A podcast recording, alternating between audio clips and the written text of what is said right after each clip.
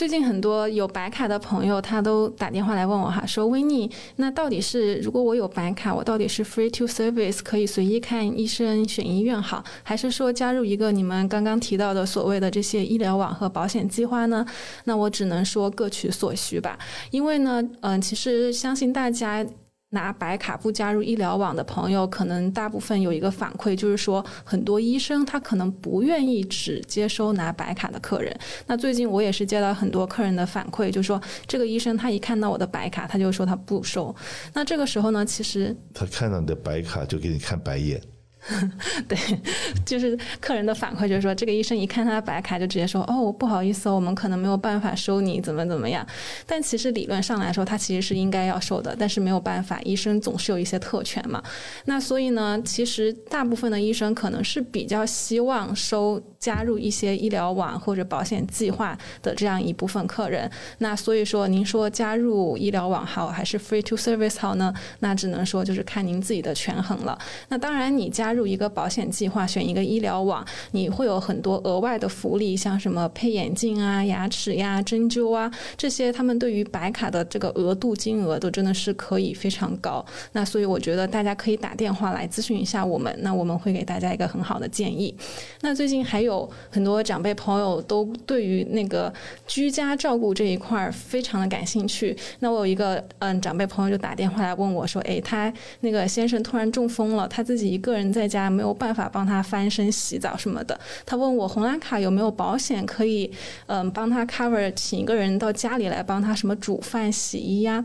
那 Kenny，你觉得红蓝卡有吗？红蓝卡没有，但是我知道红蓝白卡有，白卡里面有这些福利，对不对？对，是的。那所以呢，我们这个红蓝卡所包含的居家照顾，它只有就是呃一些护士专门到你家里帮你去验血糖啊，帮你换药啊，就这些医疗方面的照顾。我所知道的，看对不对？就是比方来讲说，有 medical necessary，开完刀了，或者是还需要呃医疗照顾，那可是呢已经 release 出来，从医院 release 出来，可能呃要打葡萄糖。然后要打针或者要换药或看伤口发炎的状况，所以说呢，医院、医生、保险公司根本就已经安排好这个居家护士，每一天可能会到你家里面来帮你 visit 一下，然后呢来帮你做换药的这种动作。但是这些护士呢，绝对不会去说帮你买菜呀、洗菜呀、切菜呀，这个健康保险公司不会破坏这种福利的。对，Kenny 讲的完全没错，这个就是正确答案。就是红蓝卡，它只包括一些医疗相关的一些护士护理这样子，并且呢，还是需要你的医生开出一些证明的，然后证明您需要这一些服务，他们才会呃红蓝卡才会帮你付。那很多长辈朋友刚刚提到的担心的就是老了之后没有人照顾，要想请人帮他买菜、洗衣、做饭，那这些居家照顾什么保险有呢？白卡还有。年轻的时候多存点钱，买好保险，long term care。因为 long term care 是保费会比较贵。那如果说你不用 long term care，就像现在我们常常在卖的，活着就用得到的人寿保险，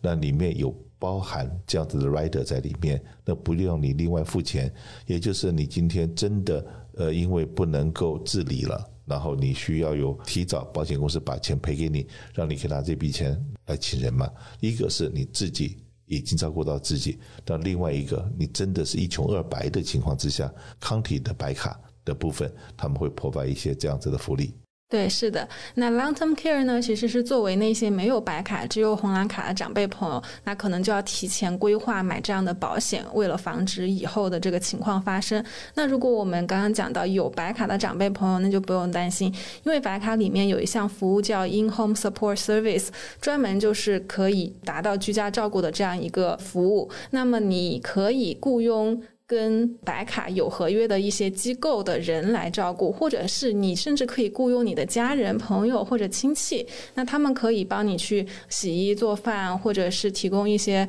personal 的洗澡、啊、这方面个人护理方面的。那政府呢是会白卡是会帮你付钱付一些工资给他们的。那这就是大家所需要的，我想。是的，可是这个部分的话，很多人又很担心呢，就像说，当一个人要找一些。护工到家里面来照顾长者的时候，那又很担心说：“哎，我到哪里去买这个劳工保险？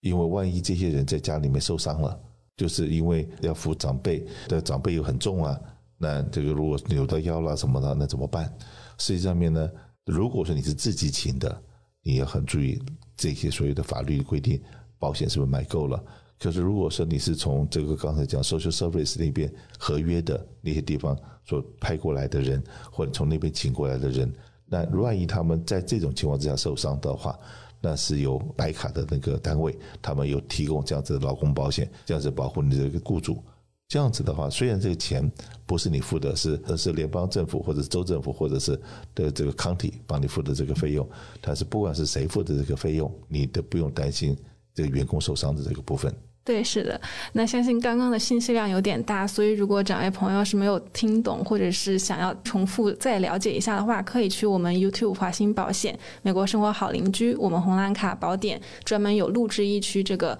白卡的居家照顾跟红蓝卡居家照顾的话题，所以大家可以去查看。是的，在这里面的资讯呢，对，说句实在话，连我做保险做了快四十年了，那因为我刚刚为什么一开始讲说，哎，专家一出手便知有没有？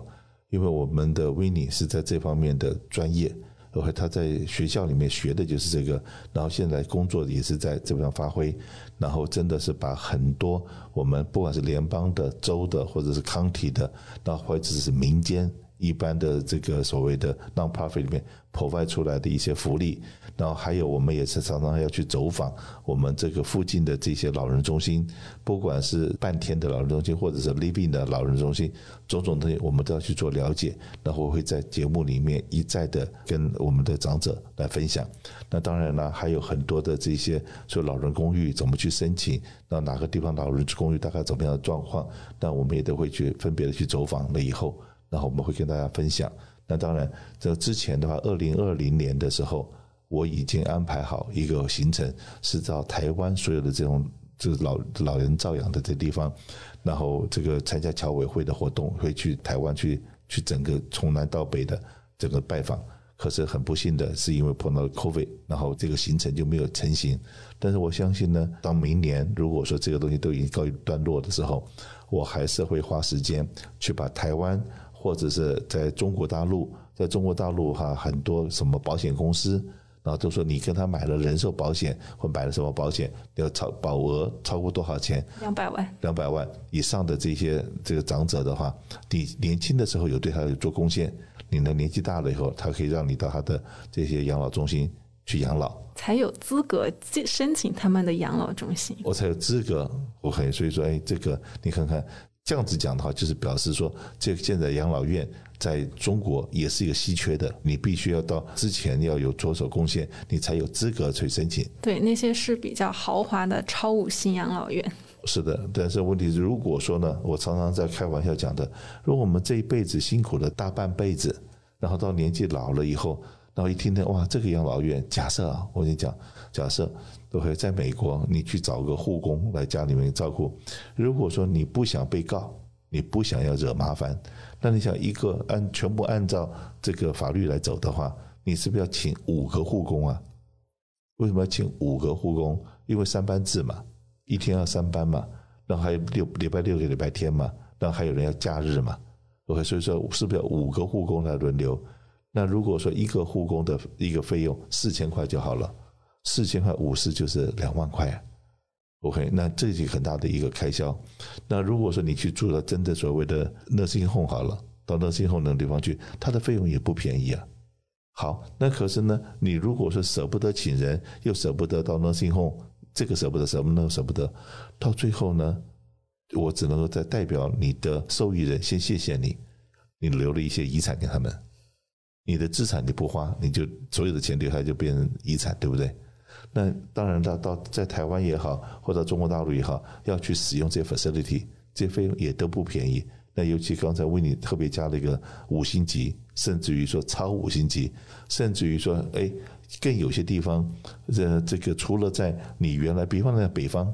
的养老院，好，然后到了夏天的时候，他把你送到了三亚，或冬天的时候把你送到三亚。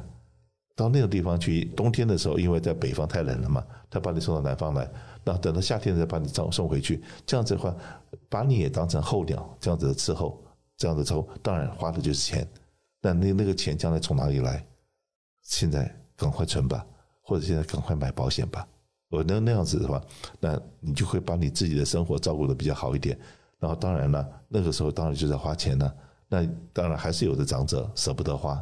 舍不得花，那就是代表他的子女，代表他的受益人，谢谢你。那那你你真的就留了很多给他们。不是有一个人开玩笑吗？讲了一句话：人生最大的遗憾